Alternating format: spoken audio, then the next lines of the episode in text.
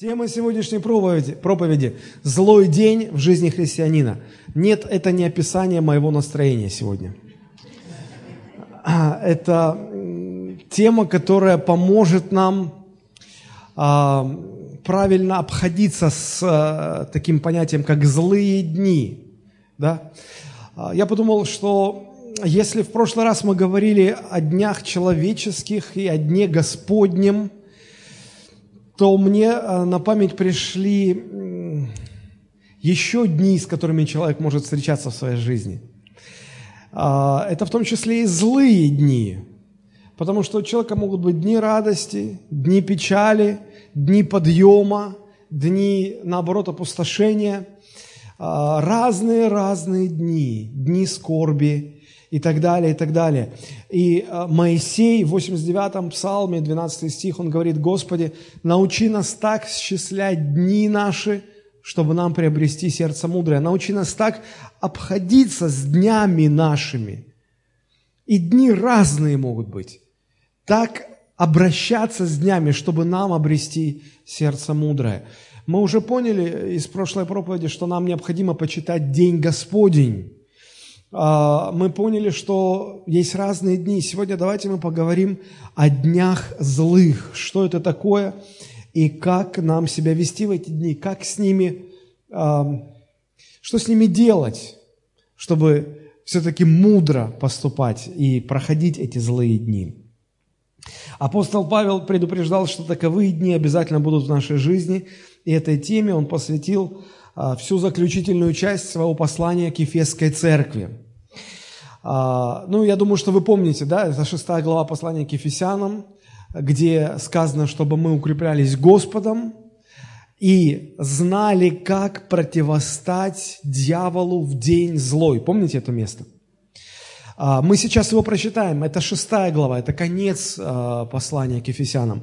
Но э, я заметил, перечитывая снова и снова послание к Ефесянам, что вся эта глава, она пропитана идеей духовной борьбы между силами зла и силами э, добра, между силой э, тьмы и силой света. Конечно, мы понимаем, что сила света это, – это Бог, а сила тьмы – это дьявол – и вот эта борьба стоит за жизнью каждого человека. Я хотел бы просто показать вам а, ну, буквально несколькими штрихами, а, как послание к Ефесянам, а, вот эта мысль о, о духовной борьбе, фронтом или полем битвы, которое является душа человека, как красной нитью эта мысль проходит через все послание к Ефесянам. Посмотрите, вторая глава, а, первые три стиха. Вторая глава, первые три стиха. Здесь написано, а, апостол Павел пишет, «Вас, мертвых по преступлениям и грехам ваших, в которых вы некогда жили, по обычаю мира сего, по воле князя, господствующего в воздухе, духа, действующего ныне в сынах противления, между которыми и мы все жили некогда по нашим плоским похотям, исполняя желания плоти и помыслов, и были по природе чадами гнева, как и прочие, и дальше там идет четвертый стих, «Э, но Бог, богатый милостью, оживотворил вас. Но посмотрите, когда апостол Павел описывает состояние неверующих людей, он говорит, что эти люди живут по воле князя, господствующего в воздухе. Мы знаем, что этим термином Библия обозначает дьявола. Неверующие люди живут во власти дьявола, по воле дьявола. Им кажется, что они сами по себе живут, но на самом деле они э, являются рабами дьявола, пленниками дьявола. То есть смотрите, э, вот эта мысль о, о, о борьбе между силами тьмы и силами света. Неверующие люди живут в царстве дьявола, по воле дьявола. И далее мы, мы видим, как апостол Павел представляет само спасение во Христе не иначе, как переход из царства тьмы в царство света. Не иначе, как переход из-под юрисдикции царства дьявола э, под юрисдикцию царства Божьего. Смотрите, 4 и 5 стихи. «Но Бог, богатый милостью, по своей великой любви, который возлюбил нас и нас, мертвых по преступлениям, оживотворился Христом, благодатью вы спасены». Друзья, посмотрите, здесь очень интересная мысль видна. Если вместе мы посмотрим на эти два стиха, 4 и 5. Смотрите, покаяние человека или спасение человека – это даже не столько прощение грехов, это даже не столько перемена сознания, мышления, сколько это, смотрите, что? Оживотворился Христом. Мы были мертвые духовно. И когда Господь нас спас, Он оживотворил нас. Что это значит? Это значит, Он жизнь Божью вложил в нас.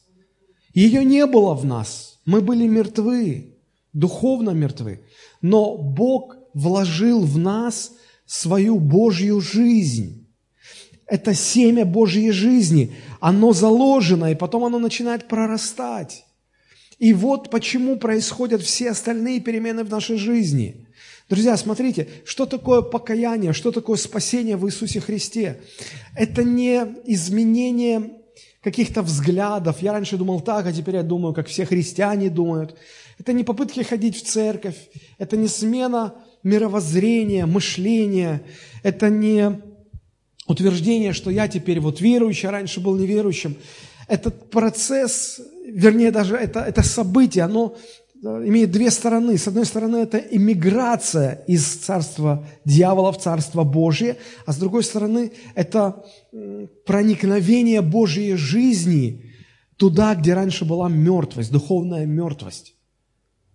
И когда мы э, проповедуем людям об Иисусе Христе, когда мы зовем их в Царство Божие, мы не просто хотим, чтобы они стали религиозными – мы не говорим о том, что нужно думать по-другому, что нужно теперь перестать материться и как-то христианским лексиконом завестись. Нет, мы говорим, люди, вы живете без Бога. Если вы живете без Бога, вы живете в рабстве дьявола. Конечно, он не хочет, чтобы вы об этом знали. И вы думаете, что вы сами себе хозяева. Но вы рабы у дьявола. И когда мы говорим, что вам нужен Иисус, мы просто говорим, что вам нужно перейти из царства тьмы в царство Божье – вам нужно поменять царство, эмигрировать оттуда, потому что ничего хорошего в царстве тьмы для вас не, не, не будет. И посмотрите, как апостол Павел э, говорит об этом в послании к Колоссянам, 1 глава, 13 стих. Там сказано, что Бог избавил нас от власти тьмы и ввел в царство возлюбленного Сына Своего. Вот что значит прийти к Богу. Вот что значит стать христианином. Позволить Богу перевести нас из царства тьмы в царство дьявола. Позволить Богу вырвать нас из-под власти дьявола и ввести в свое царство. И когда апостол Павел рассказывал о своей встрече со Христом, говорил, что Христос дал мне поручение, и это поручение стало смыслом всей моей жизни. Я для этого живу. Посмотрите, что он говорит, это Деяние 26, 18. Он сказал, что Иисус мне сказал, цель для моей жизни, вот она в чем заключается. 18 стих. Открыть глаза людям, людям, которые без Бога живут, чтобы они обратились от тьмы к свету и от власти сатаны обратились к Богу и верою во Христа Иисуса получили прощение грехов и жребий с освященными. Вот о чем мы говорим. Мы не пытаемся делать людей религиозными. Мы говорим о том, что есть духовная реальность, и в этой духовной реальности, если вы живете без Бога, вы рабы, рабы дьявола, а Бог хочет сделать вас свободными. Вот в чем дело. Это совершенно ясно и очевидно. Сколько бы люди с этим не спорили, что э, пока человек без Бога, он живет под властью сатаны. И спасая души человеческие, Бог не просто прощает грехи, это да, и аминь, прощает. Но он, самое главное, что делает, он освобождает из-под власти дьявола.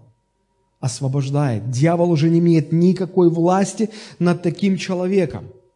Но мы продолжаем жить в мире э, хозяином, который, не хозяином, наверное, правильно сказать, а э, которым управляет, так, наверное, будет более точно выразиться, которым управляет дьявол. И мы, так или иначе, мы вовлечены в эту борьбу, хотя мы уже на стороне Бога. Дьявол уже не имеет над нами власти, но мы в этой борьбе все еще остаемся. Дьявол не оставит себе попыток вернуть нас обратно. Он не э, обязательно возьмет какой-то реванш, он обязательно захочет что-то сделать. И линия вот этой борьбы, линия фронта, вот этой битвы, она проходит в душах человеческих.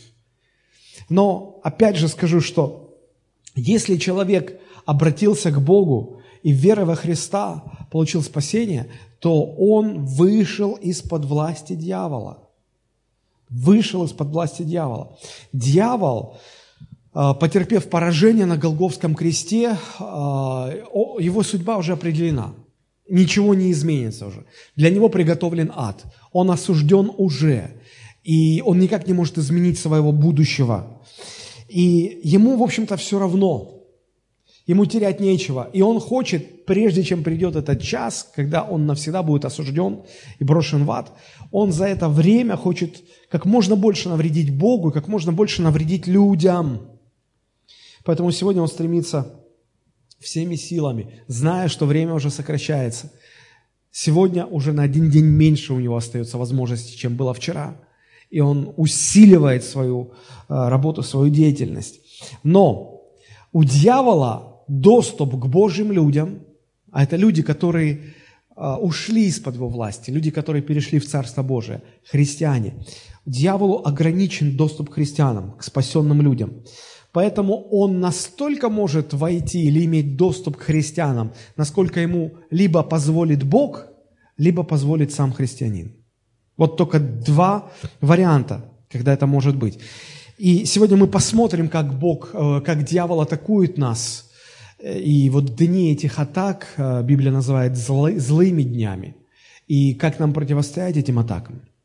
А, прежде всего хочу напомнить вам историю э, Иова. Если вы читали Ветхий Завет, там есть целая книга Иова. И там рассказывается история о том, как Бог, э, и это, это картина из духовного мира, как Бог, собрав всех своих ангелов, между которыми каким-то образом затесался и сатана, как Бог хвалился э, своим человеком, которого звали Иов. И Бог говорил, обратили ли вы внимание, какой богобоязненный, какой хороший человек. Да, и знаете, что там интересно? Э, интересно то, что там представлен взгляд на духовную реальность, как в реальности обстоят дела. И я очень хотел бы вместе с вами прочитать из первой главы 9, 10, 11, 12 стихи. Посмотрите.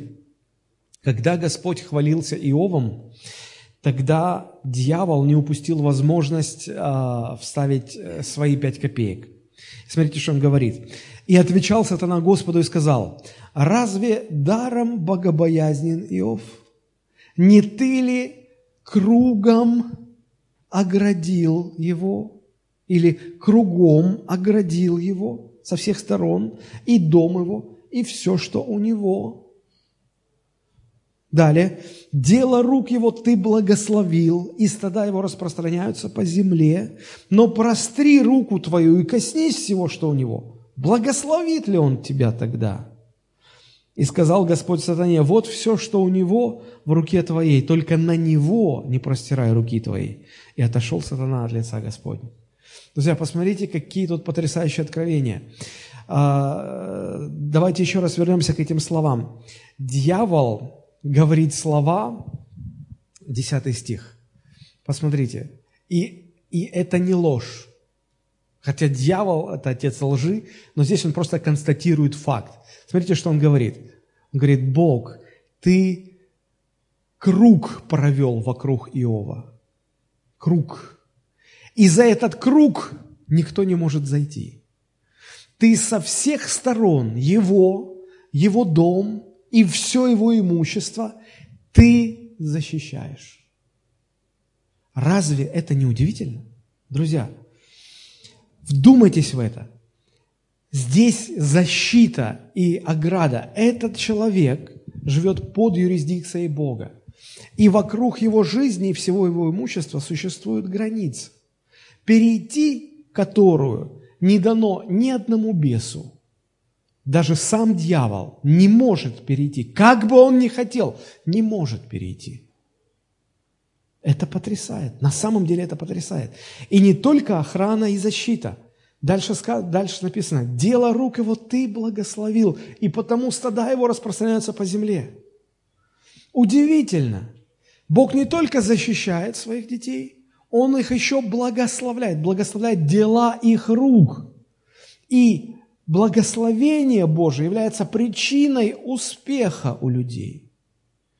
Люди наслаждаются успехом не потому, что они умные, не потому, что они, жилка у них такая предпринимательская, или еще по каким-то причинам, проворные они, потому что Божье благословение там есть. Помните, когда Соломон осознал эту истину, он говорит, непроворным достается что? Бег. И не самый быстрый приходит к финишу победителем. И не самый умный становится самым богатым. Всему время и случай. Он таким образом попытался сформулировать вот эту мысль, которая здесь есть. Но на самом деле причина тому даже не время, не случай. Причина тому благословение Божие. Но люди, которые не понимают этого, они думают, это случайно. Ничего случайного не происходит в жизни. Случайности не существует. Так вот, это удивительно. Бог защищает своих детей, и Бог благословляет. Вот духовная реальность жизни с Богом. Теперь давайте посмотрим на дьявола. Он жаждет проникнуть за эту ограду, за этот круг, внутри которого в безопасности находится Божий человек и все его имущество. Дьявол хочет перейти эту черту, чтобы причинить человеку зло. Может ли он это сделать? Нет. Нет.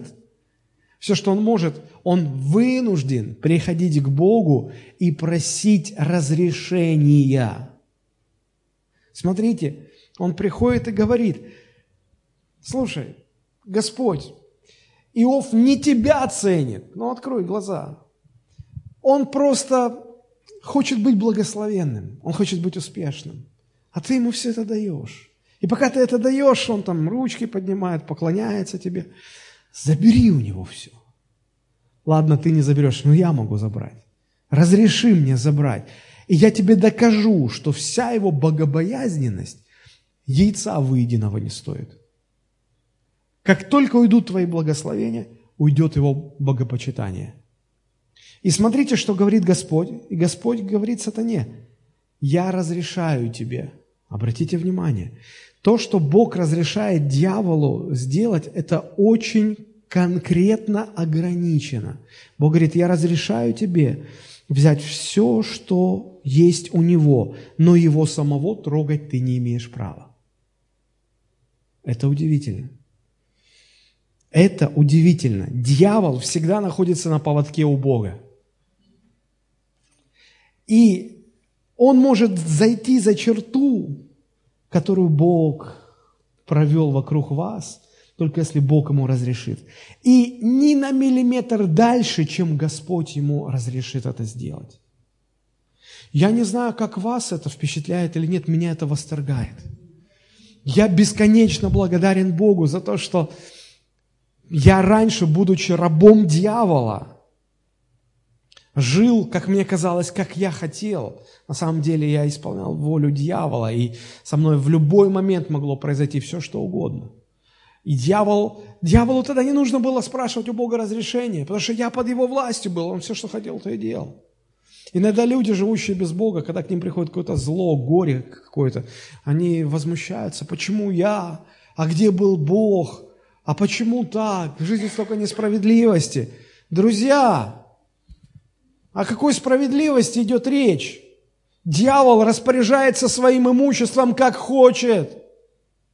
Кого-то придерживает для каких-то будущих бед. На ком-то отыгрывается сейчас. Вы там ищете справедливость, ее там нет. Ее там нет. И только когда человек приходит под власть Божью, Господь очерчивает круг, и дьявол не может за этот круг зайти. Живете ли вы в этой реальности? Дьяволу не позволяется заходить дальше того, что разрешено Богом. Бог иногда позволяет дьяволу прикасаться к нашему имуществу. Иногда Бог позволяет дьяволу прикасаться к нашему здоровью, потому что э, дьявол же на этом не успокоился. Помните историю Иова? Когда Иов э, после вот всего, что он всего лишился, Он не стал проклинать Бога, он, он остался верен Богу. Дьявол приходит и говорит, подожди, подожди, еще, еще не все. Надо у него здоровье забрать. И, и, и Бог разрешает снять второй круг защиты. Он говорит, хорошо, ты можешь коснуться его тела, но не можешь коснуться его души. И тело Иова а, было поражено проказой. И все равно. То есть дьявол постоянно приходил, давай еще, разреши еще больше. Я еще глубже а, проникну в его жизнь, и ты посмотришь тогда. Но Господь сказал, души его ты тронуть не можешь. Душу его не тронешь. Итак, мы видим из этого, что Бог а, единственное, как дьявол может проникнуть в вашу жизнь, если вы христианин, если вы живете в Царстве Божьем, если вы живете под властью Божией, единственное, как дьявол может дотянуться до вас, если ему разрешит Господь. Это первый вариант. И второй вариант, если вы сами ему позволите, если вы сами откроете дверь. То есть а, Бог, а, Бог не запрещает нам, то есть Бог уважает свободную волю человека. Если человек хочет уйти от Бога, Бог его не будет держать. Когда человек хочет уйти от дьявола, дьявол не позволяет ему это сделать. Но когда человек хочет уйти от Бога, ну я правда не знаю, кто в нормальном э, уме захотел бы уйти от Бога, но, но Бог позволяет. Поэтому легальный доступ в жизнь христианина дьявол получает только в двух случаях, как я уже сказал. Либо Бог ему разрешает, либо сам христианин открывает ему дверь. Мы не будем говорить о первом случае, когда Бог разрешает, потому что в большинстве случаев нам непонятны причины, почему Бог это делает. И Господь не объясняет. Это мы читаем, да, э, что с Иовом происходило, вот такое вот все, вот взгляд из духовного мира. Сам Иов-то этого не знал. Он не в курсе был, что у Бога с дьяволом такой разговор состоялся. Он ничего этого не знал. И нам очень часто, в подавляющем большинстве случаев, нам не открываются причины, почему Бог разрешает дьяволу до определенной черты заходить на, в нашу жизнь. Здесь нам нужно просто доверять Богу. Но второй случай, когда мы сами открываем двери своей жизни для дьявола, и на этом основании он приходит и касается нас. Вот, вот это, этот случай очень интересен для изучения – потому что а, мы, мы не можем повлиять на первое, но мы можем повлиять на второе, не позволить дьяволу приходить в нашу жизнь. Вообще цель вот этой духовной войны, духовного противостояния, который дьявол а, пытается втянуть нас в это, да, его цель заключается в том, чтобы затянуть христианина на территорию греха. Потому что он знает, как только верующий попадает на территорию греха, а, грех обязательно будет разрушать жизнь такого верующего, а, ваше имущество будет разрушать, близких людей лишит вас плода, сделает вас несчастным человеком и прочее, прочее, прочее. Поэтому этого делать э, ни в коем случае нельзя. Ну и понятно, да, если бы к вам пришел дьявол с рогами и копытами, с хвостом, и так повиливая хвостиком сказал, ну что, открывай ворота, беда пришла в твою жизнь мы бы перед носом у него дверь быстро бы захлопнули. Поэтому так он не приходит. А как он приходит? Вот об этом говорит апостол Павел. Ефесянам 4 глава 17 стиха. Посмотрите. Э, апостол Павел пишет, «Посему я говорю и заклинаю Господом». Он не просто их упрашивает, он говорит, «Я заклинаю вас Господом». Что это значит? Это высшая степень убеждения, заклинать. То есть он говорит, что если вы так не делаете, вы под проклятие попадаете, под заклятие попадаете. Он говорит, я вас заклинаю, это серьезно, это не шутки, это не совет, это не игрушки, я очень серьезно говорю. Смотрите, что он говорит. Заклинаю Господом, чтобы вы более не поступали, как поступают прочие народы. Не живите, как жили те люди, среди которых вы раньше жили, когда были неверующими. Не поступайте так. Как? А вот он говорит, как? По суетности ума своего, будучи помрачены в разуме, отчуждены от жизни Божией. Вот в чем мертвость. Отчуждены были от жизни Божией. По причине невежества и ожесточения сердец. Они, то есть те народы, дойдя до бесчувствия, предавались распутству так, что делали нечистоту, всякую нечистоту с ненасытимостью. Но вы не так познали Христа. Они так живут, но они же под властью дьявола, поэтому они так и живут. Вы теперь свободны от этой власти, поэтому не продолжайте жить по прежним обычаям мира. Не живите так, как живут мирские люди. Почему? Да потому что если вы так живете, вы даете место дьяволу. Вы становитесь уязвимы. Посмотрите, 27 стих. Там написано, Ефесянам 4:27, «И не давайте место дьяволу». Если христиане живут точно так же, как неверующие люди, они уязвимы. Они тем самым дают место дьяволу. И апостол Павел говорит, я вас заклинаю, не живите, как все остальные люди. Не поступайте так. Вы народ отделенный у Бога, вы особенные люди. Вот почему Павел так серьезно говорит – вы скажете, это что значит, если я даю место дьяволу, значит, я могу стать одержимым? Нет, друзья, речь не идет об одержимости, речь не идет о том, что вы станете бесноватыми. Нет. Вспомните Иова. Бог сказал, ты можешь взять все, что есть у него. Тело можешь его взять, душу его не трогай. Поэтому э, не дойдет до того, что вы станете одержимыми.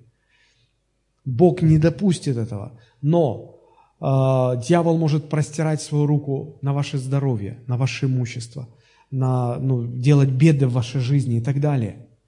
То есть получить доступ, перейти за черту, а, которой Бог оградил вас, чтобы хранить вас. Итак, что делать, чтобы не давать место дьяволу? Да очень просто. Не живите, как жили раньше, не живите, как живут неверующие люди. Посмотрите, как об этом говорит апостол дальше, э, в 4 главе. Мы, мы читаем послание к Ефесянам, тоже 4 глава. Я сказал, что вот эта идея духовной борьбы, она на протяжении всего послания. Мы сейчас идем от одной главы к другой, и, и потом мы придем к самому концу этого послания. Но посмотрите, 4.21 написано. «Потому что вы слышали о Нем, то есть об Иисусе Христе, и в Нем научились, так как истина в Иисусе – отложить прежний образ жизни ветхого человека и сливающего в обольстительных похотях, и обновиться духом ума вашего, и облечься в нового человека, созданного по Богу в праведности и святости истины. То есть отложить прежний образ жизни, изменить мышление и облечься в нового человека, жить по-новому, жить по-божьему, жить не по-старому, а жить по-божьему. Тогда вы не будете давать место дьяволу. Тогда вы не будете давать доступа дьяволу. То есть, смотрите, основной метод противостояния дьяволу и его попыткам вторгаться в вашу жизнь заключается в том, чтобы постоянно, мало-помалу обновляться и преображаться в образ Христа. Пусть это очень медленно будет, но пусть это движение будет каждый день. Слышите меня? Пусть скорость будет небольшая, но движение постоянно должно быть. Потому что духовная жизнь, она очень похожа на то, как вы едете на велосипеде в горку. Как только вы перестаете крутить педали, вы начинаете скатываться вниз. Если вы перестаете преображаться в образ Христа, обновляться, постоянно этот процесс должен быть. Если вы перестаете – вы скатываетесь вниз, вы становитесь доступны для дьявола. Поэтому отсутствие постоянного преображения или преобразования в образ Иисуса Христа делает вас уязвимыми, открывает доступ в вашу жизнь для дьявольских атак. Это серьезно. Это серьезно. Это основной фундаментальный метод противостояния дьяволу в вашей жизни, поэтому никогда не переставайте, образно говоря, крутить педали. Никогда не переставайте изучать Писание. Никогда не переставайте молиться, никогда не переставайте приходить в церковь, никогда не переставайте служить Богу, никогда не переставайте уединяться с Господом. Поймите, если вы перестанете, вы открываете себя для атак дьявола. Смотрите, что дальше апостол Павел пишет. Это уже пятая глава Ефесянам. Пятая глава, 15 стих и далее. Итак, смотрите, поступайте осторожно, не как неразумные, но как мудрые. Почему? Потому что нужно дорожить временем, потому что дни лукавы. вот эта фраза «дни лукавы» в оригинале, там прямо написано, потому что дни злые. Будьте осторожными, будьте разумными, будьте мудрыми, дорожите временем, потому что дни злые, они запланированы, они ждут вас. Помните, как в детстве когда-то был такой мультик, который назывался «Котенок по имени Гав».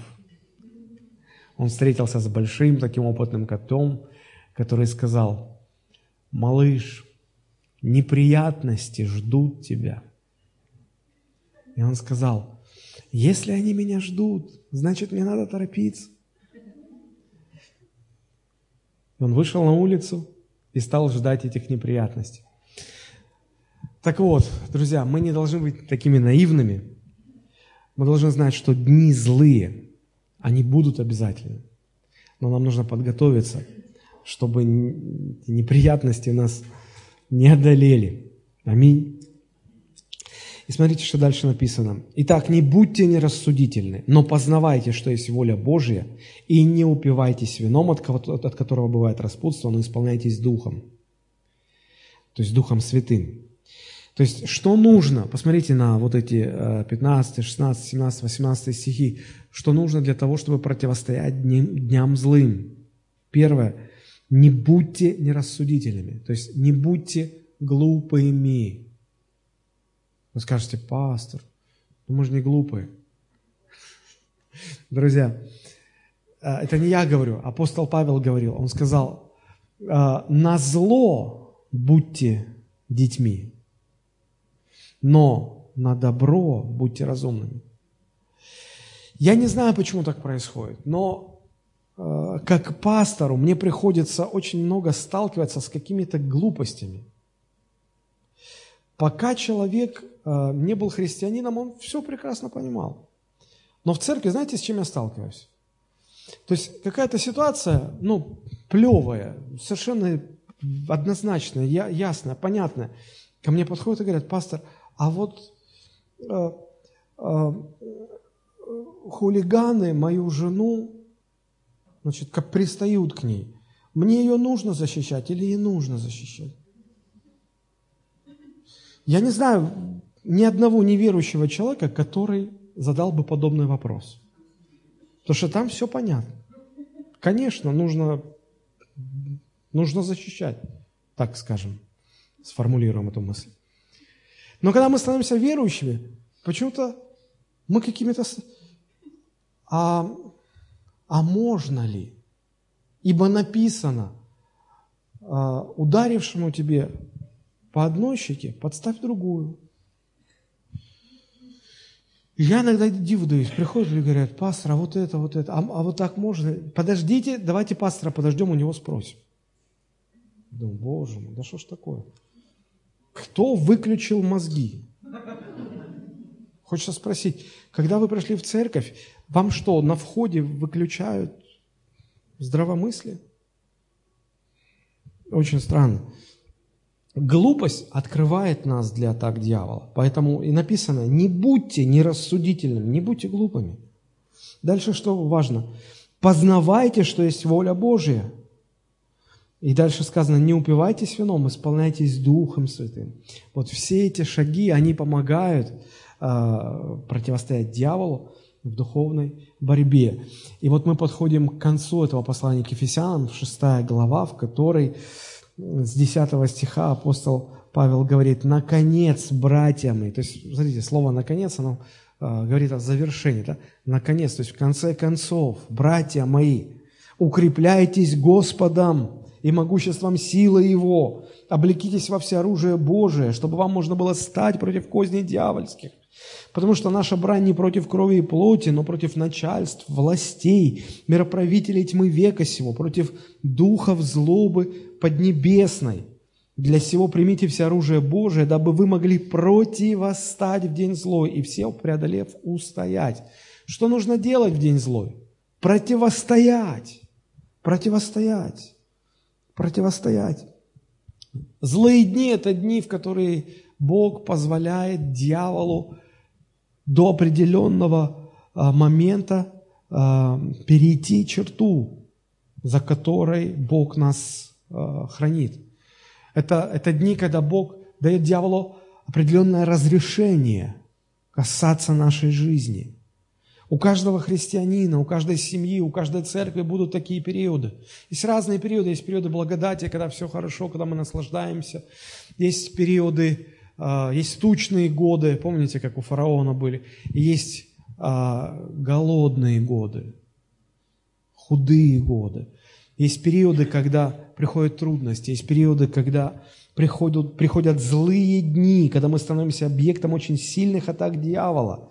И это нас испытывает. Не в том плане, что испытание э, позволяет Богу понять, кто мы на самом деле. Бог без всяких испытаний знает, кто мы на самом деле. Эти испытания для нас, чтобы мы поняли, кто мы есть. Потому что до того, как Петр не прошел испытания, он думал, что, он думал, что он так отвел Иисуса в сторону и так на ушко. Иисус, они тебя все предадут, вот увидишь. А я, вот тебе крест, я на смерть за тобой пойду. Он так о себе думал. И только когда пришло испытание, это не Христу испытание показало, какой Петр. Он знал, он говорил, Петр, ты отречешься. Отречешься. Нет, ни в коем случае. И это испытание Петру показало. И поэтому эти испытания, они нам показывают, кто мы на самом деле. И вот что, смотрите, что э, апостол Павел писал о таких злых днях, потому что он не только в послании к Ефесянам писал об этом. 1 а, Коринфянам 3.13 апостол Павел а, говорил о том, что э, каждый христианин строит свою жизнь, строит свое служение, строит по-разному. И вот пока ты строишь, пока хорошие дни, невозможно понять, что там на самом деле. Но, смотрите дальше, что 13 стих. «Каждого дела обнаружится, ибо день покажет, Потому что в огне открывается, и огонь испытывает дело каждого, каково оно есть. Друзья, а, а, ну, в жизни каждого верующего бывают такие моменты, когда мы начинаем спорить, доказывать кому-то. Мы говорим, что ну вот, моя вера правильная, а твоя нет. Я правильнее верю во Христа, а ты не совсем правильно. Я вот такой, я секой. И люди спорят о подлинности своей веры – это все бессмысленно. Потому что пока не приходит злой день, невозможно понять, что там на самом деле. Но день злой покажет. Люди могут спорить, доказывать что-то, как и Петр, да, и современные Петры тоже доказывают, что вот они верные будут Богу, что они на смерть пойдут и в тюрьму пойдут. И потом, когда им говорят, что это не так, они обижаются, как Петр обижался. И только день показывает, как оно на самом деле. Злой день, когда он приходит, он все покажет. Петру показал, вам покажет, мне покажет, сколько там веры, насколько она настоящая, потому что все остальное уйдет. Останется только вот та единственная вера, которая, которая есть. И вот насколько она подлинная, настолько она и будет держать нас. Вот почему нельзя переставать, как я уже говорил в кавычках, крутить педали. Вот почему мы не перестаем собираться в церкви. Вот почему мы не перестаем изучать Слово. Вот почему мы не перестаем укрепляться в Господе. Чтобы рано или поздно в нас все-таки сформировался стержень настоящей веры, которая позволит нам в злые дни, все преодолевши, устоять. Потому что когда приходит злой день, все, на что мы опирались, уходит из-под ног. Почва уходит. Все рушится – Остается только вера в Бога, больше ничего. И иногда человеку нужно пройти такие периоды, чтобы понять, что как раз-таки веры той, может быть, горчичное зерно только и осталось. А все, что было и казалось верой, все это не, не есть вера. Поэтому вопрос даже не в том, когда придут эти злые дни, как, как, какие, насколько сильные атаки будут. Вопрос в том, чтобы подготовиться к тому, когда они придут, чтобы мы были готовы. А они придут, потому что они даже ко Христу пришли, эти злые дни. А, он начал свое служение с искушения в пустыне. Это сразу пришло в его жизнь. Его бесконечное противостояние с фарисеями, э, давление разные, предательство учеников, гефсимания, Голгофа, в конце концов. Если сам Христос не избежал этих дней, у нас точно будут такие дни. Поэтому давайте мы посмотрим и попытаемся понять из Священного Писания, как мы можем противостоять, что мы можем делать. Смотрите, наконец, братья мои, укрепляйтесь Господом и могуществом силы Его. И в 13 стихе, для того, чтобы вы могли противостоять день злой.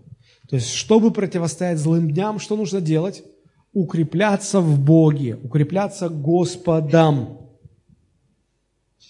И здесь важно понять, по крайней мере, три основных момента. Первый момент заключается в том, нам нужно укрепляться Господом, потому что противник наш, с которым мы столкнемся в день злой, он очень сильный. И он не, а, он не является человеком. Нам противятся не люди. Посмотрите, с 10 стиха в 6 главе написано – облекитесь во все оружие Божие, чтобы вам можно было стать против козней дьявольских, потому что наша брань, то есть наше сражение, не против плоти и крови, то есть не против людей. Наши враги – это не люди, но против начальств, против властей, против мироправителей тьмы века сего, против духов злобы поднебесной.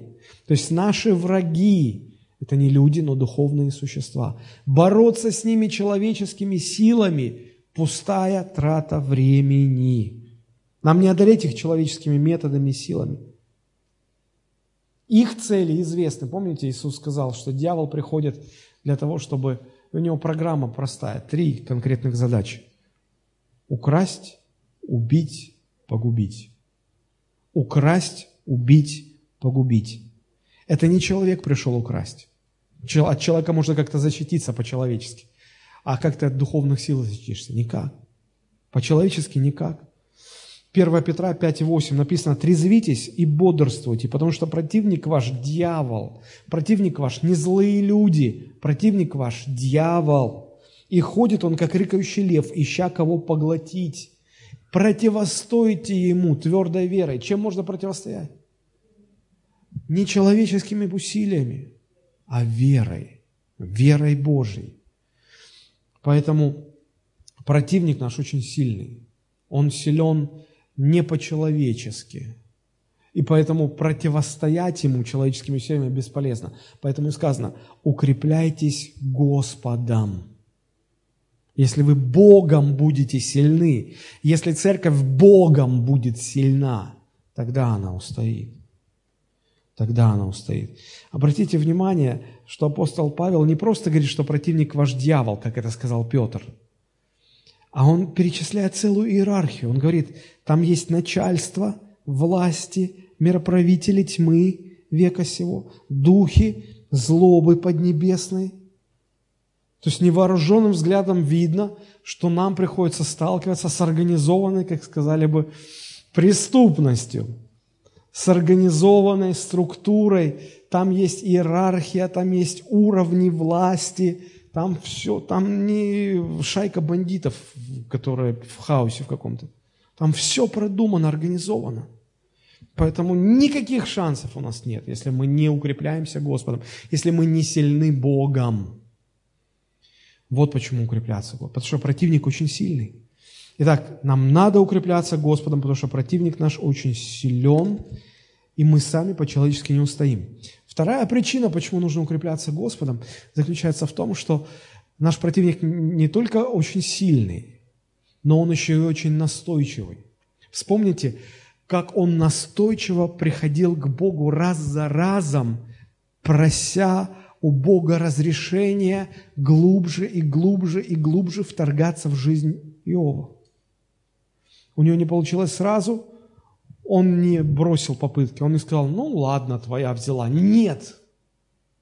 Поэтому, если вы устоите в первый раз, он вас не оставит. Он будет долбить, пока, не, пока Бог перестанет выдавать разрешение. Он очень настойчивый, он очень настырный. И э, мы видим это не только в Ветхом Завете. Помните, на последней вечере Иисус сказал такие слова. Глядя на учеников, Он сказал, посмотрите, это Лука, 22 глава, 31 стих. «И сказал Господь, Симон, Симон, вот сатана просил, чтобы сеять вас, как пшеницу, но я молился о тебе, чтобы не оскудела вера твоя». Оказывается, дьявол подходит не только к Богу Отцу, он еще подходит и к Сыну Божьему. Он подходит ко Христу. Что он делает? Просит. Он не может сам. Ему нужно разрешение, ему нужна лицензия. Он говорит, он просил перетрясти вас так, как перетряхивают пшеницу, чтобы отделить зерна от плевел. Иисус говорит, послушайте, мы сейчас сидим, все спокойно, все хорошо. Но знайте, ко мне приходил сатана, он просил разрешения, он получил это разрешение. Он будет вас, он так, он так труханет вашей жизни. Но знаете мне, что всегда радует? Иисус говорит, но я молился за вас, чтобы вы устояли. Когда Бог разрешает дьяволу вторгаться в нашу жизнь, Бог дает нам силы противостоять, Он нас поддерживает в этом. Это удивительно. Мы знаем, что так и произошло. Ученики пережили это, эту встряску, это потрясение. Зачем это нужно дьяволу? Потому что он хочет причинять людям зло. Он хочет э, как можно больше людей увлечь за собой в ад. Зачем это нужно Богу, вы спросите? Я не могу дать ответ точно на этот вопрос. Э, вероятно, для того, чтобы отделить э, в нашей жизни зерна от плевел, показать, что наносное, а что подлинное, чтобы человек это увидел. Потому что если бы с Петром это не случилось, Петр так бы и жил в иллюзиях, что он такой бравый солдат Швейка, он за Господа там всех порвет. На самом деле он стал предателем. Но как бы там ни было, дьявол очень и очень настойчив. Он может выжидать годами, но он не отступится – он может ждать десятилетия, но он не отступится. Знаете, он не отступится. Его остановит только, когда Господь скажет, а вот здесь все уже. Вот здесь тебе разрешение не, не дается.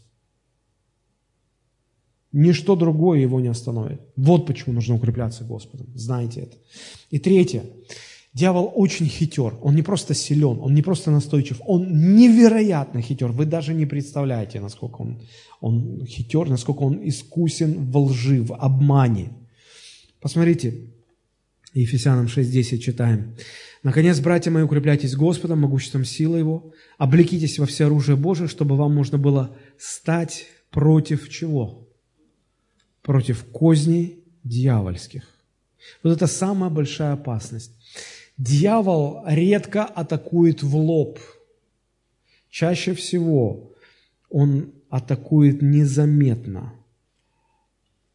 Он может годами усыплять бдительность, он может десятилетиями готовить почву, прежде чем нанесет сокрушительный удар. Он может долго-долго выжидать. Он очень хитер. Хитрость его главное оружие. Слово «козни», которое мы здесь встречаем, в греческом языке это слово – которая звучит как методея. Корень знакомый, правда? Видите последние буквы, получается метод. Методея. На греческом языке это значит коварство, обман, уловки.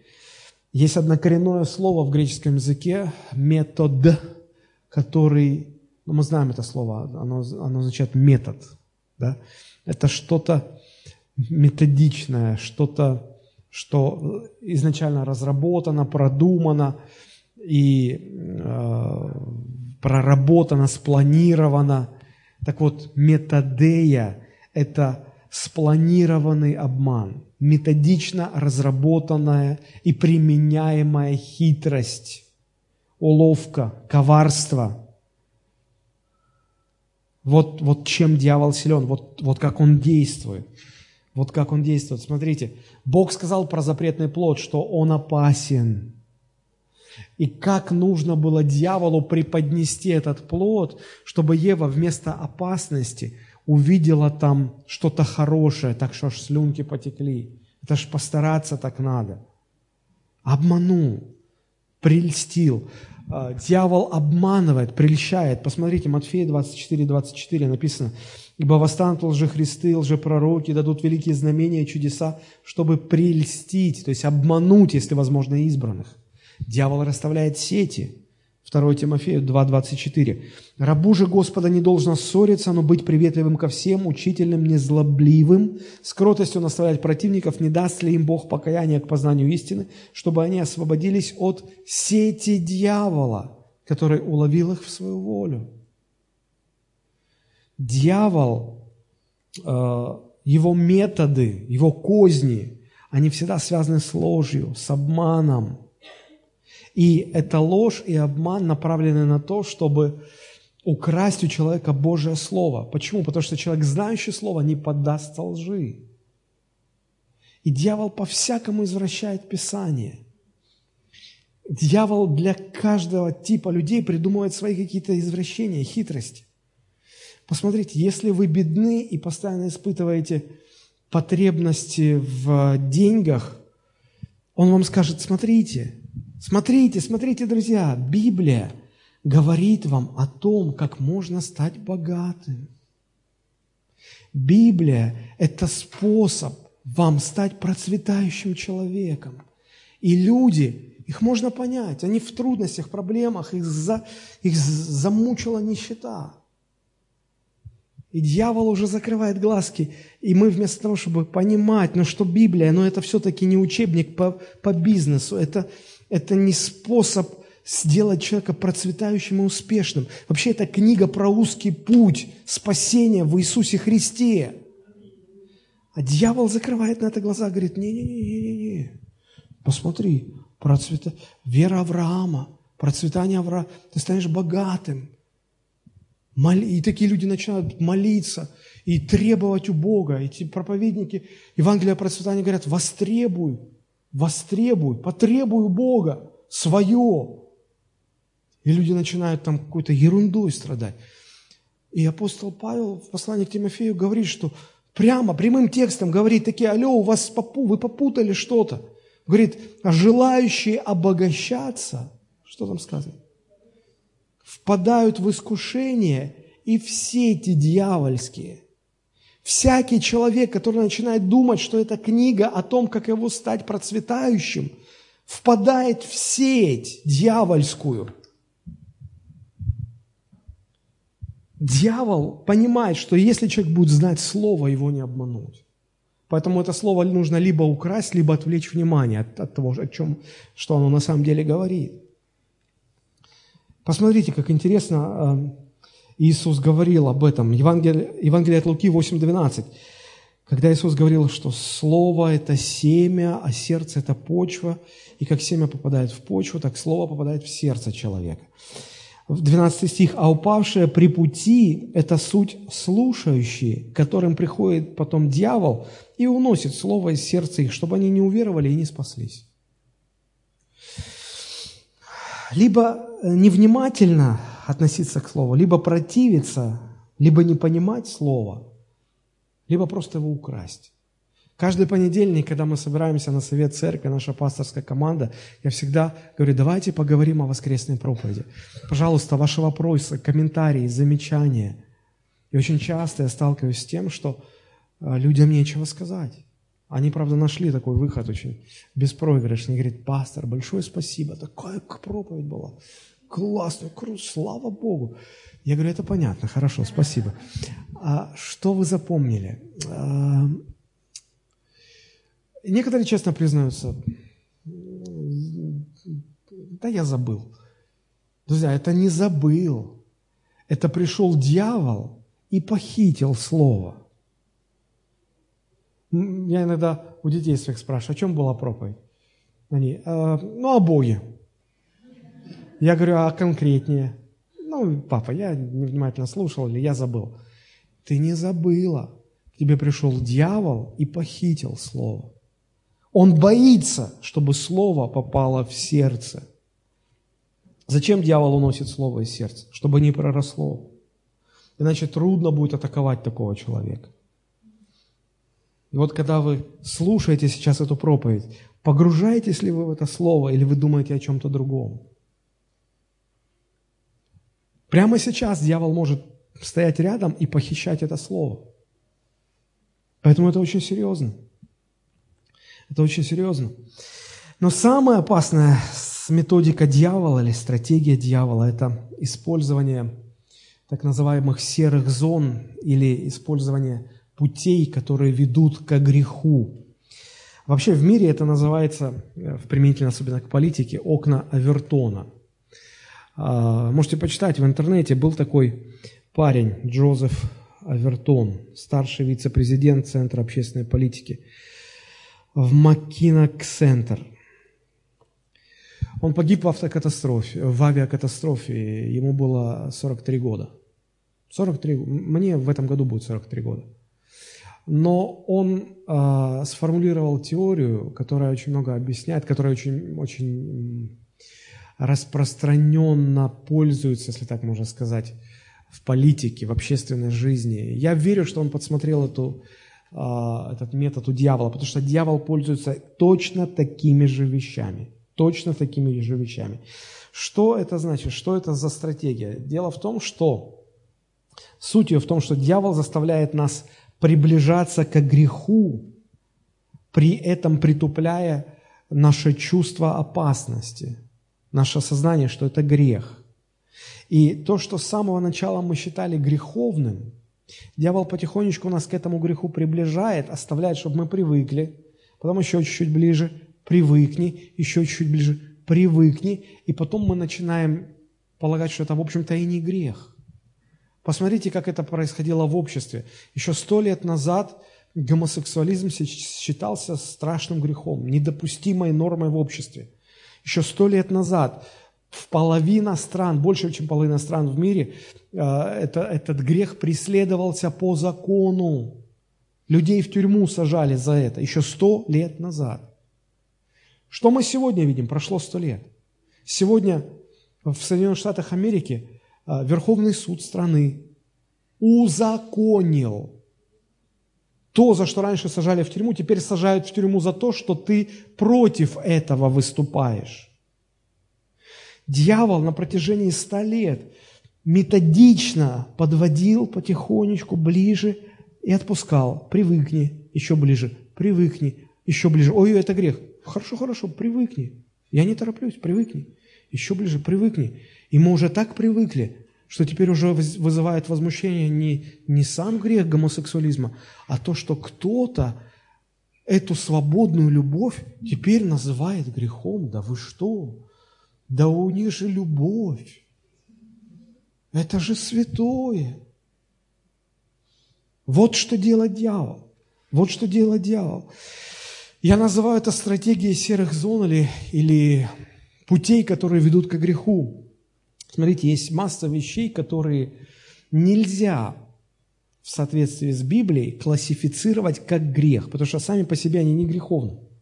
Но их особенность в том, что эти вещи неизбежно ведут к греху, обязательно ведут к греху. А, я попрошу вот эту вот сторону зала, откройте, пожалуйста, притчи 14.12, а эта сторона откройте притчи 16.25. Ну, вы к, этой, к этому крылу относитесь. Вот ле, ле, левые центристы, правоцентристы. Вы открываете притчи 14.12, вы открываете притчи 16.25. Знаете, что вы обнаружите? Вы обнаружите там, хотя это разные места, но вы обнаружите слово в слово одну и ту же фразу – Одну и ту же фразу. Посмотрите, притча 14.12. Есть пути, которые кажутся человеку прямыми, но конец их путь к смерти. А теперь давайте притча 16.25.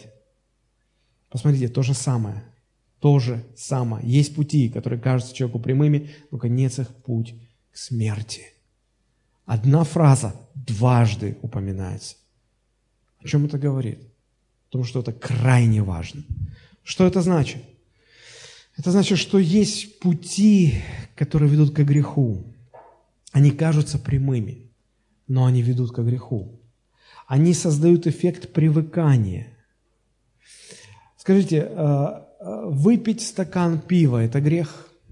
Нет. Но вы нигде в Библии не найдете, чтобы это действие классифицировалось как грех. Выпить стакан вина – это не грех. Но если вы это сделаете один раз, второй раз, третий раз, ну это же не грех. Нам будет э, срабатывать эффект привыкания. И если вы продолжите таким образом, то вы даже не заметите, как вы уже привыкнете к тому, что это нормально. И рано или поздно все дойдет до того, что вы однажды напьетесь и сделаете что-то такое, чего в здравом уме никогда бы не сделали. Дьявол постепенно втягивает человека в серые зоны. Почему серые зоны? Они еще не черные. Потому что если человека попытаться втянуть сразу в тьму, он, ну, это тьма. Ну, христианин не пойдет в тьму, он понимает, да? да? А если не втягивать его сразу в тьму, а втянуть его на территорию слегка такая вот серенькая, слабенько, слабенько. Мы понимаем, что она не белая, и мы ну, так немножко, немножко настраживаемся. Дьявол говорит, да она, ну это же не тьма, ну что, законники, ну серенькая чуть-чуть. Да давай, давай, давай. И мы так робко сделали шаг. Говорю, все, все, дальше не надо, там дальше тьма, да. Все, дальше не надо, все, постой. Привыкай. Мы привыкли. А знаете, когда долго остаешься на территории серой, знаете, что дальше происходит? А вот эффект. Если вас э, из светлой комнаты сразу запереть в темную комнату, вы сразу ничего не будете видеть, да?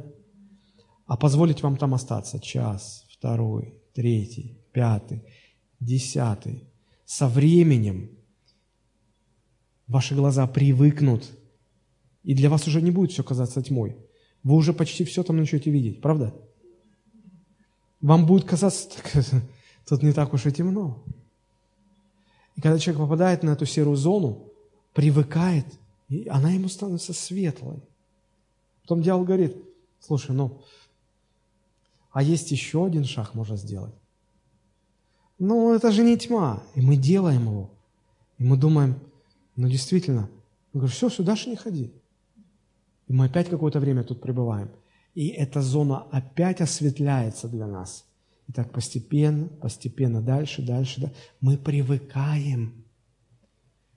И однажды мы оказываемся у самой кромочки, у самой-самой грани. Задача дьявола – привлечь христианина к греху как можно ближе. Не в сам грех, к границе греха, как можно ближе. И оставить там – Пусть привыкает. Мы никуда не спешим. Пусть привыкает.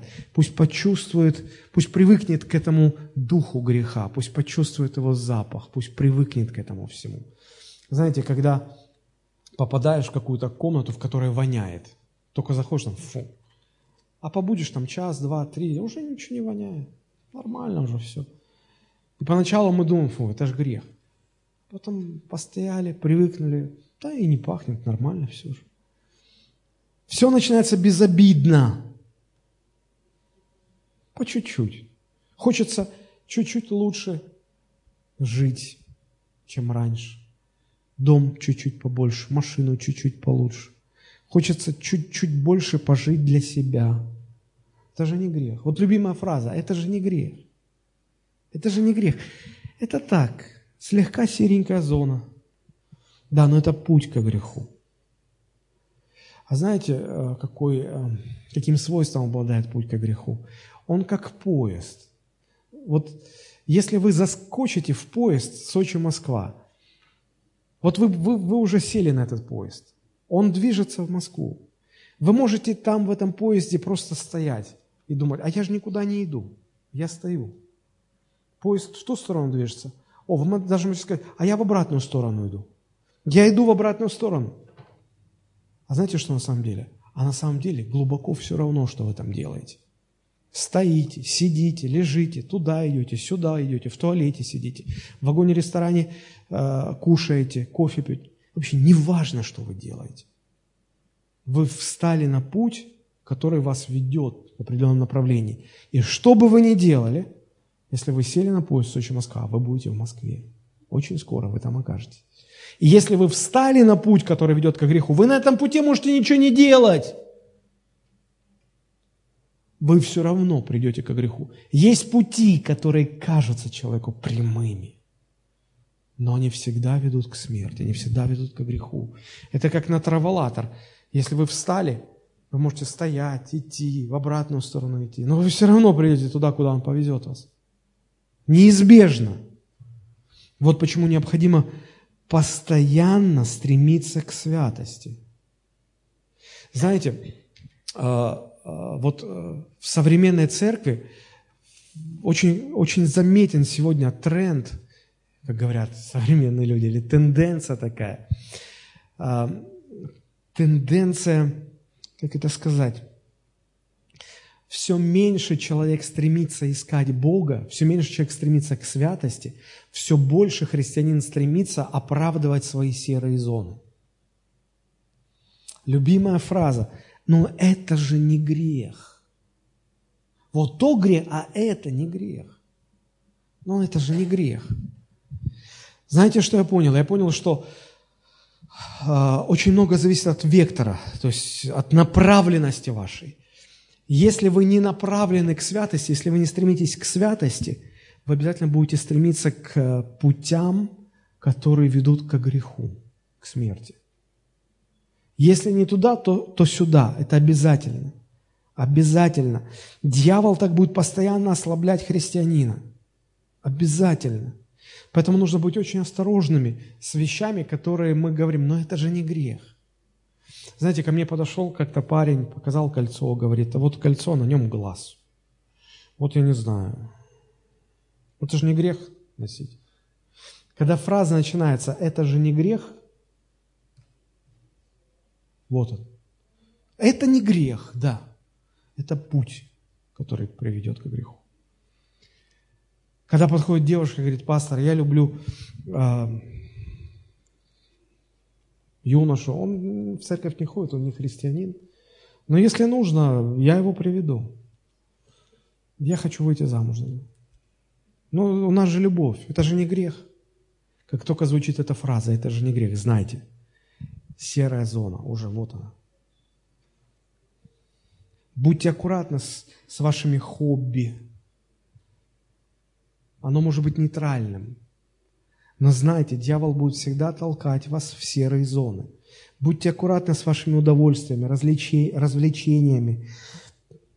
Аккуратны с, со всеми такими, казалось бы, простыми вещами. Меня часто спрашивают, а вот в компьютерные игры играть – это грех?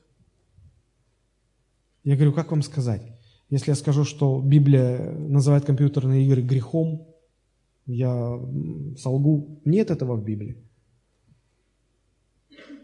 Но ты всю ночь проиграл в эту игру, ты так увлекся. Нет, ты не порнографию смотрел. И игра, в общем-то, там дьявола нету. Ну, просто ты, ты так увлекся. А утром служение я и улег, и все, и ты проспал все. Проснулся под вечер, как Давид. Ну, не почитал Библию, ну, не помолился, ну, не пришел на служение. Ну, в конце концов, мы же не законники. Друзья, все очень серьезно. Таким вот образом дьявол загубил очень многих детей Божьих. Я хочу вам показать одну очень интересную вещь в книге «Бытие», вторая и третья глава. Потрясающе. Я, я много, много раз читал э, эти места, никогда раньше не видел.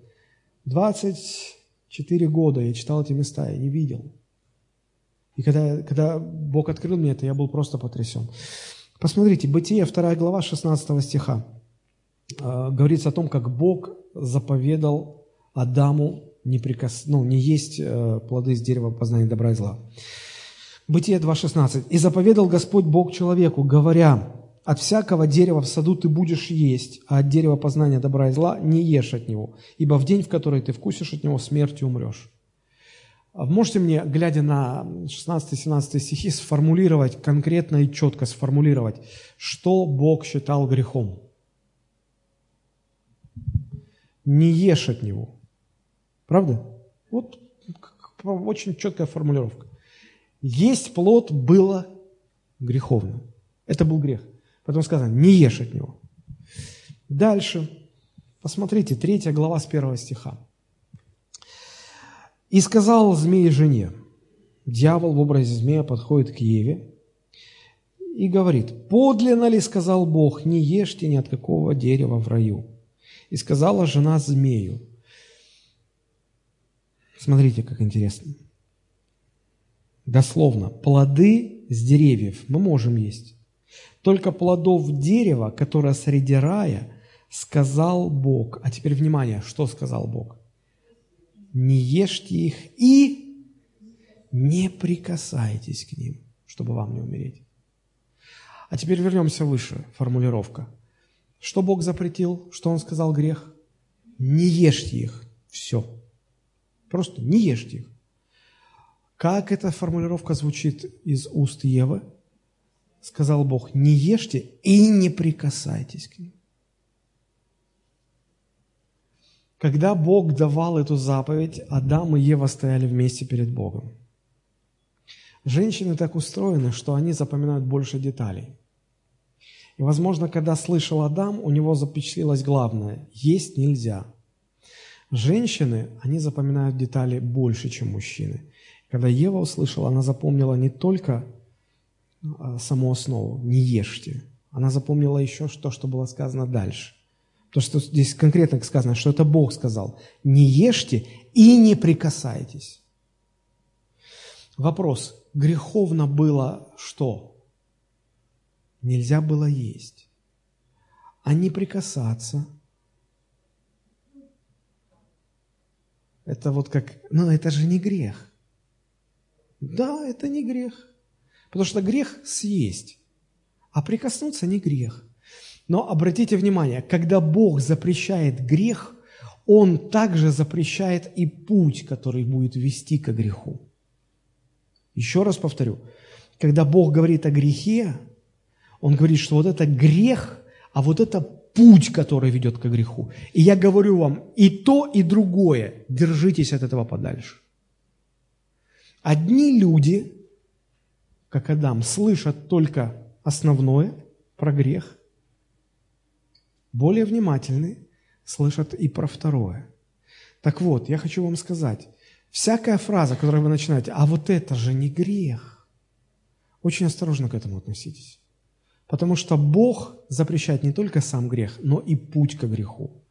Не ешьте и не прикасайтесь. Фактически Ева согрешила только лишь потому, что она встала на путь греха. Она прикоснулась к нему сначала взглядом, и он показался, он такой вожделенный, слюнки потекли. Она взглядом прикоснулась. Потом она взяла в руку. Когда она смотрела на него и текли слюнки, она согрешила? Нет еще. Когда она взяла его в руку, она согрешила? Нет еще. Это только путь к греху. Бог сказал, даже не прикасайся, ни взглядом, ни, ни руками, не прикасайся.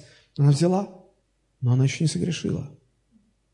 Но она уже встала на тот путь, возврата с которого не будет.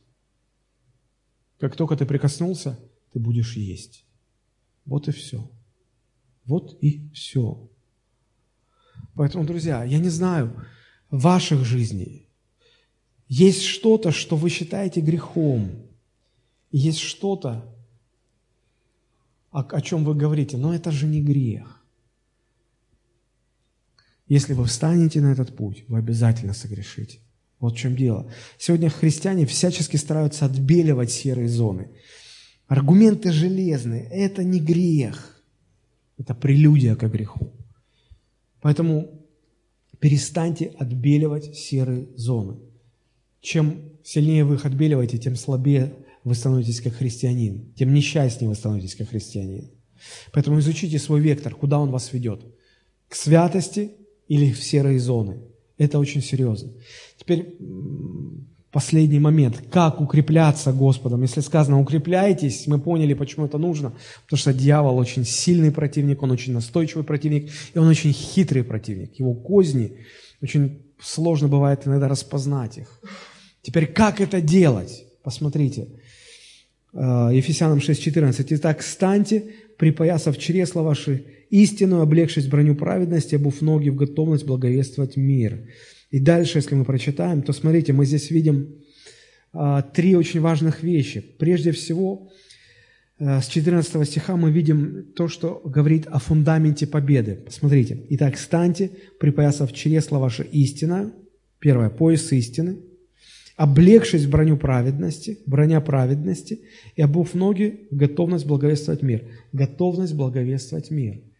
Три вот эти вещи. Знаете, что их объединяет? Глагольная форма этих повелений стоит в прошедшем времени. Это значит, что это уже должно быть изначально. Это как фундамент дома. Это не, это не инструмент, который нужно взять, когда возникнет потребность. Это должно быть всегда. Уже мы должны быть припоясаны истиной, уже на нас должна быть броня праведности, и не снимать ее никогда. И уже должна быть готовность благовествовать мир. Что это значит? Что значит Божья истина? Это Слово Божие. Смотрите, оно, оно сравнено с поясом. Пояс истины. И в наши дни, а в те времена так особенно, пояс выполнял функцию, э, он, он, он, он держал всю одежду на человеке. Даже сегодня, если ремень убрать, ну, штаны могут упасть. А, то есть пояс, он всегда все поддерживал. Это было как система координат, что все держало. Это наши стандарты жизненные. Вот нашими жизненными стандартами должна быть истина Слова Божия. Мы должны руководствоваться в жизни не человеческими представлениями. Ну так все люди живут. Ну так у людей заведено. Нет, мы должны жить, как у Бога заведено. По Божьему Слову. Не свои взгляды, не свои представления. Нашими стандартами должны быть стандарты Божьего Слова. Вот что значит пояс истины. Дальше, броня праведности, не нашей праведности. Я хороший, я никого не убил, я два раза в неделю пощусь, я пожертвования ношу в церкви, я, я, я, я, я, я, я. Мне, а, конечно, это в стиле э, Задорнова, как он коверкает, там объясняет, как слова устроены, но я когда размышлял над словом «дьявол», опять же говорю, ну это так, просто ради забавы, оно так устроено, дьявол, д, д, твердое д, утверждение. Потом идет я, вол, вол, воля, да, я, воля. Я свою волю утверждаю, я по своей воле. Вот в этом весь дьявол, когда человек утверждает свою волю. Христова праведность, она как броня. Что это значит? Это значит, что я праведен перед Богом не потому, что я правильные дела делаю, или хорошо живу, или хорошо хожу перед Богом. Это означает, что я никак не могу быть праведным. Все за меня сделал Иисус, я лишь только принимаю Его праведность. Об этом можно было бы очень много говорить, это очень сильно влияет на жизненную позицию. Сейчас у меня просто нет времени, но э, праведность Христова, жить в праведности Христова, это как броня для человека. И третье, благовестие – обув ноги в готовность благовествовать мир. Там стоит слово не мир в смысле, как земной шар, а мир в смысле Божий мир. Вот внутренность, как, э, э, как Иисус сказал, я мир, мир мой даю вам. Не, не так, как мир дает, я свой мир даю. То есть готовность распространять Божий мир, готовность э, отдать свою жизнь, чтобы она служила примирению людей с Богом, готовность служить Богу все время. То есть мы стали на истину Божьего Слова. Мы живем, опираясь на Христову праведность. Теперь вопрос, для чего мы живем? Для чего мы ходим на работу, воспитываем детей и приходим в церковь? То есть, чему посвящена жизнь? Мы живем для Христа или для себя? Фундамент – это стать э, на позиции истины, опираться на, на Христову праведность и жить для Бога. Апостол Павел говорил, что э, жизнью или смертью ли я хочу, чтобы прославилось имя Божие. И он говорит, я узнал, что все мои обстоятельства содействовали еще большему распространению благой вести. Он в тюрьму попадал, его предавали, и он говорит, я радуюсь, что обстоятельства мои, которые мне боль причиняют, они служат распространению благой вести. Человек видел, что вся цель его жизни – это способствовать тому, чтобы люди примирялись с Богом. Вот три, три камня в фундаменте, чтобы противостоять злом, злом, дьяволу в злой день. Первое – это э, пояс истины. Задайте себе вопрос, что является вашими жизненными стандартами? Божье Слово или человеческие взгляды? Ответ «да» или «нет». Зафиксируйте. Второй вопрос. Уповаете ли вы на свою праведность или на Христову праведность? Да или нет? Зафиксируйте ответ. Третий вопрос. Живете ли вы для того, чтобы служить Богу? Или для того, чтобы Бог служил вам и обустраивал вашу жизнь? Да или нет? Если хоть один вопрос, вы на него ответили отрицательно, вы уязвимы, у вас в фундаменте трещины, потом в злой день вы можете не устоять. Следующий момент, фундамент, да? Далее мы видим Божье оружие, чтобы победить.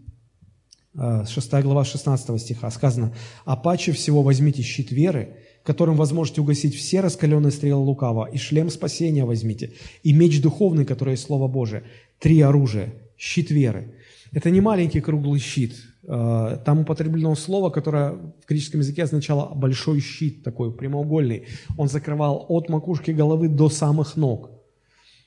Воины прятались за этот щит, и любая стрела, она не попадала в воина, она попадала в щит. Дьявол будет стрелять стрелами. Нам нужно закрываться. Что это за щит? Вера. Дьявол говорит, твой сын никогда не перестанет пить. Стрела ваше сознание. Ты не выздоровеешь, ты умрешь от рака. Или, ну нет никакого выхода, ты не решишь свои проблемы с браком, тебе нужно развестись. Или нет нормальных верующих парней, придется выходить замуж за неверующего. Стрелы, стрелы, стрелы. Если вы не будете верить Богу, если вы не будете верить Богу, вы не сможете устоять. Дальше, второе оружие – это шлем спасения. То, что закрывает голову. Мышление, мышление. Нужно защищать мышление. Чтобы дьявол не говорил, храните. Храните мышление по Слову Божьему. Нужно правильно думать. И меч Слова Божьего. Это похоже на пояс истины. Там слово, тут слово. Но если пояс истины, он предполагает систему координат, стандарты жизненные, то а, меч слова – это короткий был меч, которым защищался воин. Это меч, который разделял одно от другого. И Слово Божие, как меч обоюдоострый, отделяет одно от другого. Истину от лжи. Э, то, что правильно, от того, что неправильно, то, что свято, от того, что не свято. Это слово для каждой конкретной ситуации. Вы попадаете в ситуацию, вы не знаете, как быть. Что делать, как отвечать, как решать проблему. Вы идете в Слово, вы смотрите, думаете, молитесь, и Бог дает вам Слово. И это Слово помогает отделить вот это грех, а это чистота. Это правильно, это неправильно. И применяя это Слово, вы поступаете правильно. Вот что значит меч Божьего Слова. Каждая проповедь – это меч духовный. Сегодняшняя проповедь – это четкие инструкции, как противостоять день, в день злой, как пережить злые дни. Возьмете ли вы этот меч или просто к следующему воскресенью забудете, а, да, что-то там была, очередная проповедь. Возьмете ли вы на вооружение или нет, вот в чем дело. Итак, есть фундамент, три камня там, пояс истины, Дальше. Христова праведность и готовность жить для благовестия. Три оружия. Щит веры, шлем спасения, меч Божьего Слова. И дальше в конце говорится про одно условие победы. Посмотрите, условие победы. Ефесянам 6.18. «Всякая молитва и прошение молитесь во всякое время Духом и старайтесь об этом самом со всяким постоянством и молением о всех святых». Условие для победы – это что? Молитва. Наша победа от Господа. Если вы все сделали, у вас крепкий фундамент, вы пользуетесь Божьим оружием, и, и у вас нет условия, вы не молитесь. Первые два абсолютно бесполезны. Вы, не, вы ничего не сможете сделать. Вы ничего не сможете сделать. Помните, как Иисус учил молитве «Отче наш»? Как она заканчивается? «И не введи нас во искушение, но избавь нас от лукавого, ибо Твое царство и сила и слава в веки веков». Здесь просьба, избавь от лукавого. Да, у нас есть фундамент, да, мы пользуемся оружием Божьим, но мы к Тебе обращаемся, Ты избавь. Не я оружием там что-то сделаю, не мой фундамент меня защитит, Ты избавь от зла, Ты избавь от дьявола, Ты помоги.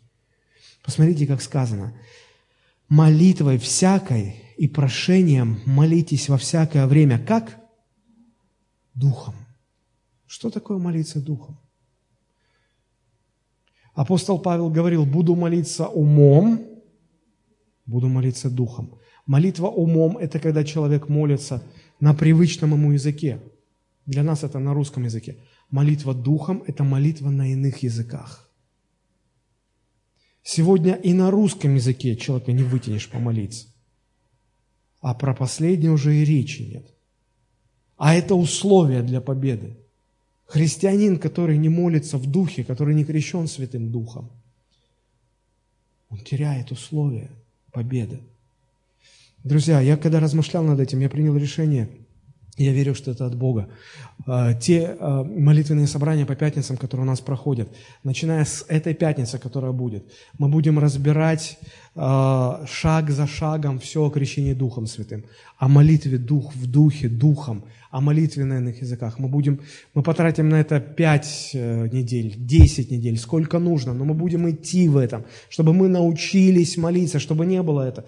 Давайте помолимся за церковь. Кто выйдет молиться? Никто не выйдет молиться. Ты давай, пастор, молись. Что мы детским садом занимаемся тут? Друзья, нам нужно молиться. Всякая молитва и прошение, молитесь всякое время духом и старайтесь об этом самом со всяким... Друзья, где этот стих и где это мы сегодня? Это разные вселенные.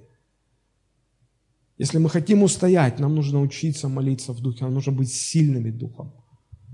Поэтому, если вы не крещены Духом Святым, если вам интересен этот вопрос, мы будем шаг за шагом с самого начала, постепенно, медленно, так, чтобы крепко иметь основание в Слове Божьем.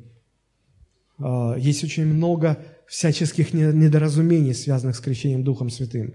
Э, очень много из того, что я вижу, что люди называют крещение Духом Святым, это никакое не крещение Духом Святым, потому что когда человек начинает молиться на языках, а у меня внутри кровь стынет в жилах, мне, мне дурно и страшно становится от того, что там происходит, то какая-то молитва в Духе Святом, это, это бред, потому что люди не наставлены в Слове, людей непонятно, как это, что они подразумевали, когда говорили, мы крестили их в Духе Святом. То есть столько неразберихи. Я хочу, чтобы у нас не было этой неразберихи. Нам нужно основывать все на Божьем Слове. Нам нужно двигаться в этом. Это то, чем мы будем заниматься по пятницам. Поэтому приходите, если вам это интересно. Мы будем учиться молиться. Аминь. Хорошо, время наше подошло. Давайте мы сейчас поднимемся и помолимся. То, как противостоять дьяволу в день злой. Злые дни в жизни христианина а, неизбежны. И поэтому нам нужно быть готовыми к ним.